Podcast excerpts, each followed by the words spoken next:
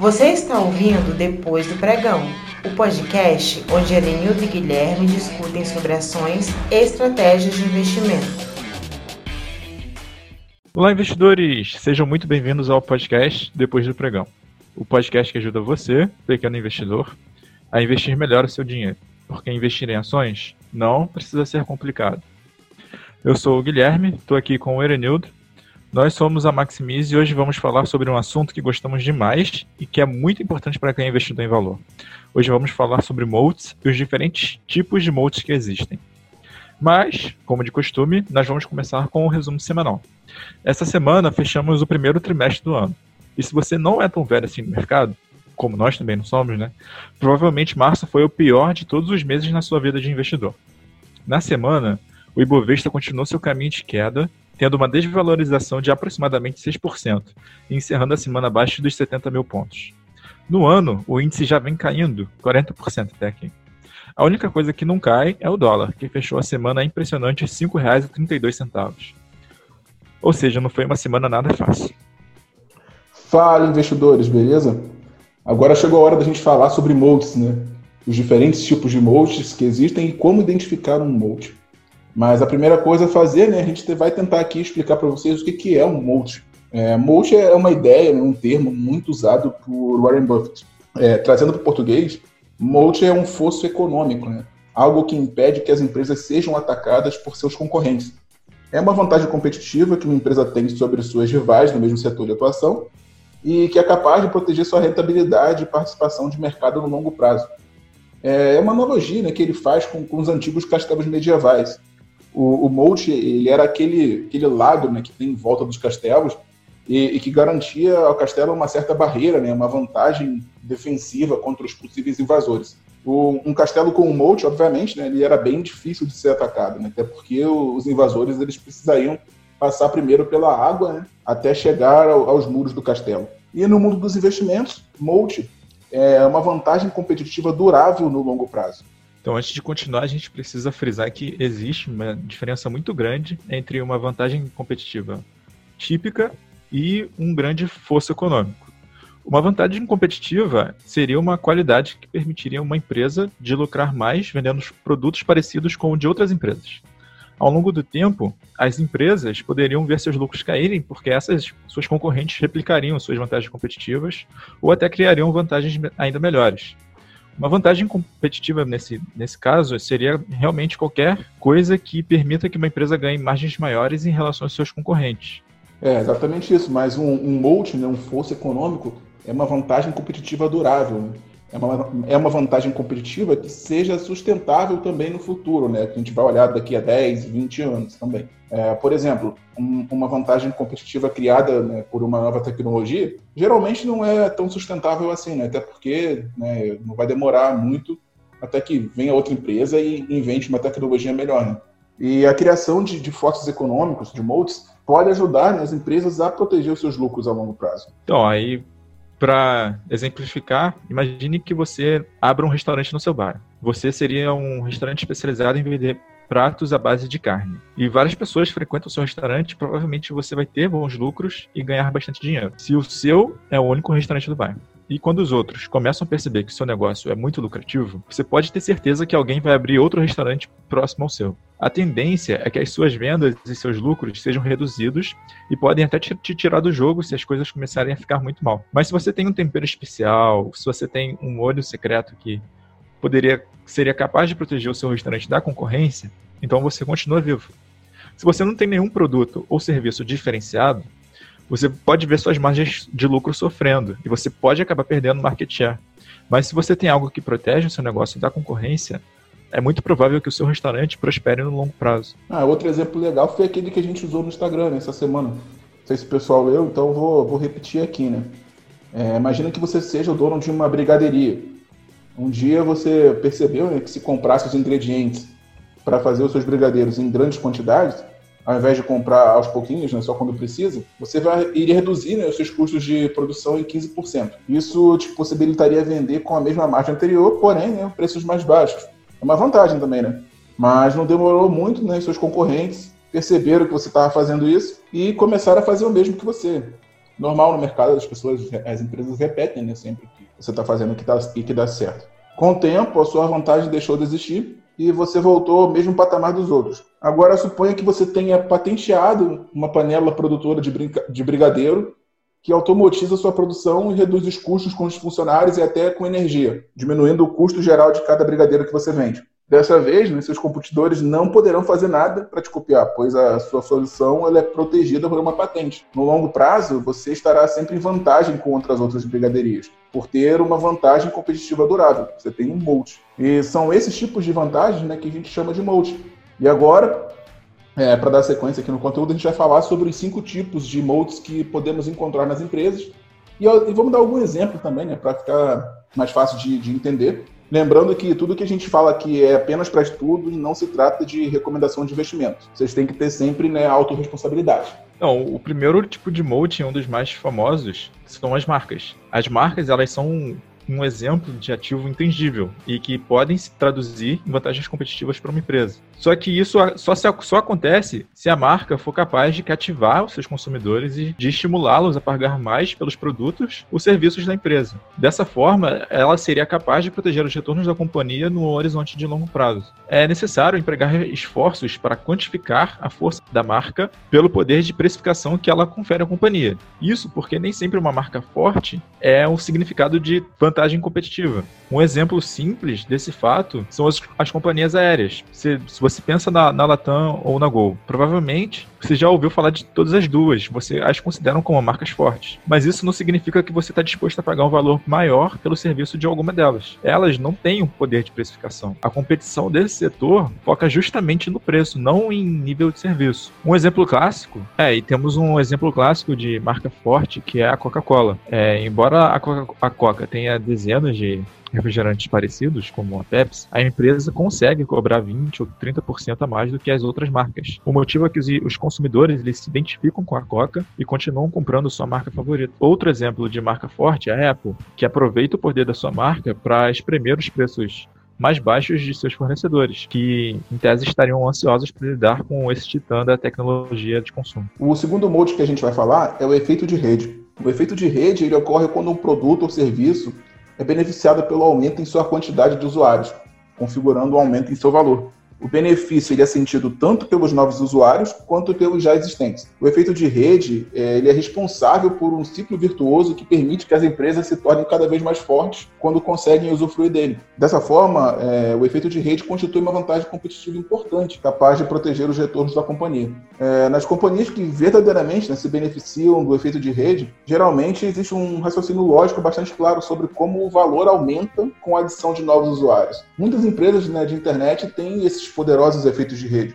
Um exemplo é que os competidores têm muita dificuldade de atrair os usuários que existem lá no Facebook né, para usar os seus serviços, devido principalmente ao fato de que todas as pessoas estão no Facebook, mesmo que hoje a gente perceba que tem menos gente usando o Facebook, mas o Facebook também é dono do Instagram, é dono do WhatsApp, então seus amigos, seus colegas de trabalho, sua família, todos estão no Facebook. Né? Então, o efeito de rede para o Facebook ele é tão forte que atualmente possui mais de 2 bilhões de usuários ativos. Né? Outro famoso moat é o alto custo de troca. É, os custos de troca são as despesas, né, de, ou de tempo, de esforço, de dinheiro, qualquer coisa, em que um, um, cliente vai sofrer se ele resolver trocar de fornecedor de um determinado produto ou serviço. Os clientes que se veem diante desses custos de troca não necessariamente a farão, ainda que o, o novo fornecedor ofereça melhores condições de preços e nível de serviço. O aumento de performance ou a, a melhoria né, de preços devem ser altos o suficiente para compensar os custos de inconveniência para fazer uma mudança. Além disso, vale lembrar que os altos custos de troca constituem poderosas fontes de vantagens competitivas quando existe realmente um alto custo de falha atrelado à mudança, ou quando o custo do produto ou serviço em questão acaba sendo de certa forma insignificante diante dos demais custos operacionais do cliente. É, a gente tem como exemplo a Apple. O ecossistema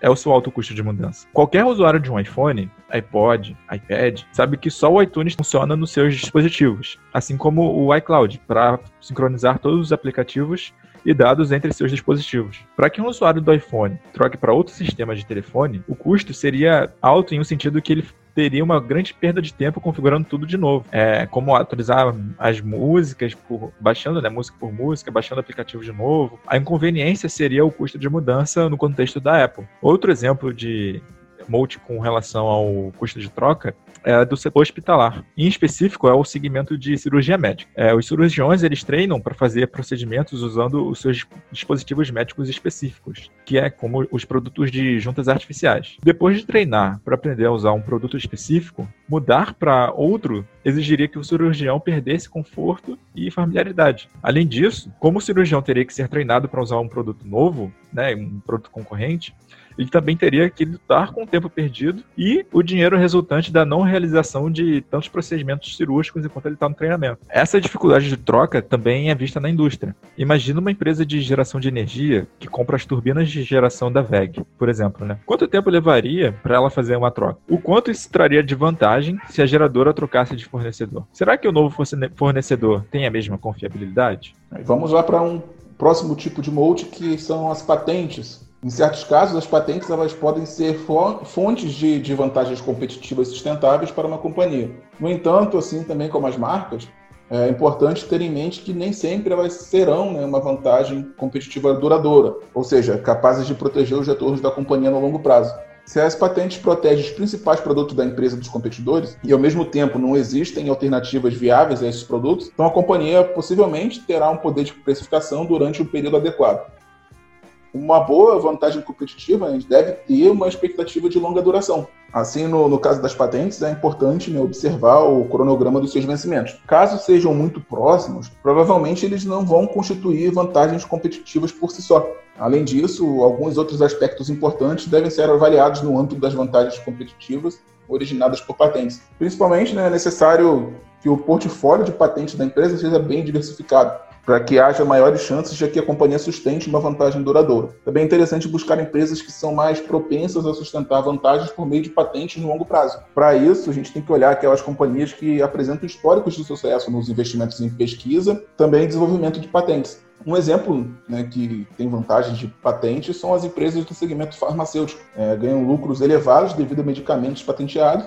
depois também né, de gastar bilhões em pesquisa e desenvolvimento. O fosso de uma empresa nesse contexto ele pode ser corroído quando a patente de grande sucesso expira. Né? Então, os fabricantes de medicamentos genéricos poderiam copiar, reproduzir e vender o medicamento a um preço muito mais barato, saturando completamente o mercado. Para manter um fosso econômico grande, uma empresa deve ter uma vanguarda, um, um departamento de inovação em pesquisa e desenvolvimento muito forte né, para continuar produzindo novos produtos bem-sucedidos ou simplesmente comprar empresas com inovações patenteadas e bem bem-sucedidas. É, e isso nos traz ao próximo mode, que são as vantagens de custos. As empresas, elas podem se proteger por meios de custos sustentavelmente menores que o da concorrência. Né? Nesse sentido, uma vantagem de custo pode ser originada de processos, às vezes, mais vantajosos, uma localização melhor, escala, ou até mesmo acesso a ativos únicos. As, vantagens, as vantagens relacionadas aos processos de produção, elas podem ser interessantes mas a gente precisa entender algumas coisas que vêm atreladas a eles, a fim de entender se elas são vantagens competitivas sustentáveis. Por outro lado, as vantagens relacionadas à escala geralmente proporcionam custos médios menores, quando comparados com competidores de menor capacidade. Pensa na Ambev, que é uma gigante empresa de bebidas que possui um imenso volume de vendas e negocia preços baixos com seus fornecedores, resultando em produtos de baixo custo que são difíceis de replicar pelos concorrentes. A gente também pode citar a empresa de mineração, como a Vale, que é a maior maior produtora de minério de ferro do mundo. Apesar de ser uma empresa de commodities, a Vale possui uma logística altamente eficiente e consegue reduzir drasticamente os seus custos de produção. Isso permite que ela consiga passar pelos momentos de baixa do preço de ferro bem melhor do que os concorrentes. Além disso, a Vale tem acesso a um minério de qualidade muito superior aos seus concorrentes. Essa é uma vantagem que, mesmo com tempo e dinheiro, não tem como replicar. Agora que a gente já sabe quais são os principais tipos de moldes,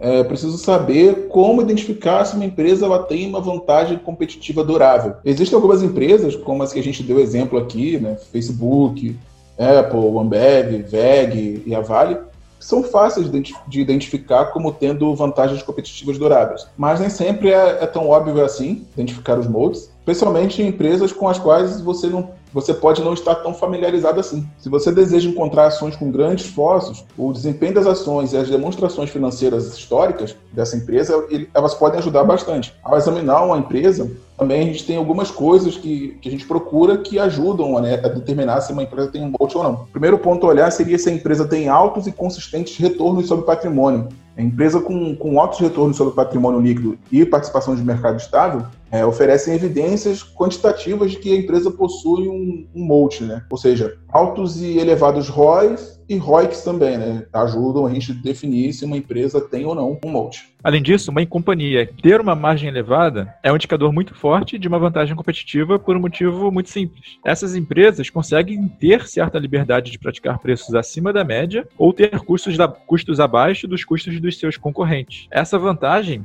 faz com que a empresa opere quase como um monopólio, possibilitando cobrar preços mais elevados justamente por oferecerem produtos ou serviços exclusivos, que é o caso da Coca-Cola, da Gillette, da P&G, etc. Do contrário, em casos de margens muito baixas, o indicativo é de que o setor em questão é extremamente competitivo e não tem barreiras à entrada de novos competidores, ou que nenhuma dessas empresas tem uma marca representativa. Outro fator são os lucros consistentes. Ter lucros todos os anos e de preferência de forma moderada, moderadamente crescente é o segredo da riqueza no longo prazo. Buffett costuma analisar os dados das empresas em um período mínimo de 10 anos, às vezes até mais, com o objetivo de encontrar dados constantes de forma que o deixe confiante sobre o futuro da empresa. Não somente a constância dos lucros é importante, como também a constância de um endividamento baixo. E os produtos ou serviços que a companhia presta a seus clientes devem ser preferencialmente os mesmos em muitos anos. É essa consistência do produto que cria a constância dos lucros da empresa. E para encerrar o assunto sobre modes, nós vamos deixar uma frase genial do Warren Buffett, que ele diz o seguinte: o mais importante para mim é descobrir o quão grande é um fosso em torno do negócio. O que eu amo, é claro, é um castelo grande e um grande fosso com piranhas e crocodilos. Então é isso, galera. É, espero que vocês tenham aproveitado bem esse conteúdo né, e comecem a procurar os moldes nas empresas que vocês estão estudando. Obviamente que comprar empresas com grandes esforços econômicos é, é, é, interessante, a gente gosta disso também, mas isso não é um privilégio seu, né? Geralmente as empresas que têm grandes multis elas são negociadas em patamares de preço mais altos, até porque o mercado recompensa isso. Então a gente gosta de comprar as empresas quando elas estão um preço interessante e oferecendo uma margem de segurança. O que às vezes né, exige a paciência de esperar que o mercado ele entre no modo pânico, né, como a gente está vivendo agora, e derrube os preços das ações de forma irracional. Mas isso aí vai ser assunto para um outro episódio do Depois do Pregão. Então, se vocês tiverem alguma dúvida, alguma sugestão, vocês podem entrar em contato com a gente pelo Instagram, que a gente gosta bastante de bater um papo e de responder perguntas também. É, então é isso aí, galera. Muito obrigado pela sua audiência e nos vemos no próximo domingo no novo episódio de Depois do Pregão.